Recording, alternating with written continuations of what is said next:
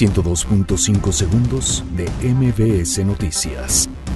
Felipe Calderón niega estar detrás de las protestas de policías federales. Exige pruebas.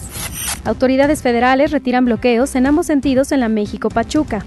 Olga Sánchez Cordero, titular de Segov, asegura que el bono demográfico fue tirado a la basura por gobiernos pasados. El PAN afirma que la ley austeridad republicana representa un cheque en blanco. Banco del Bienestar buscará beneficiar a más de 20 millones de personas con programas sociales. México y Alemania firman memorándum de entendimiento para impulsar formación dual. Tras 20 días de bloqueo total, campesinos liberan carretera federal en Chilpancingo Guerrero.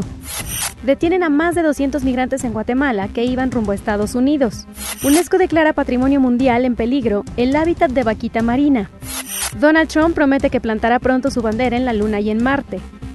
102.5 segundos de MBS Noticias.